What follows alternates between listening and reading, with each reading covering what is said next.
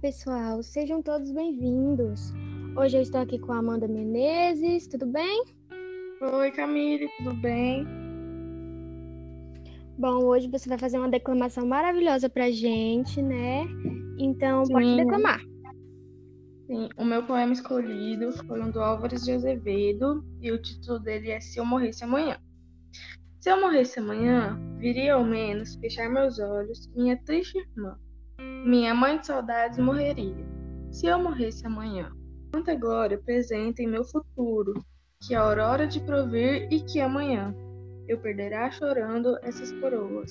Se eu morresse amanhã, que sol, que céu azul, que doce nalva, acorda a natureza mais louça.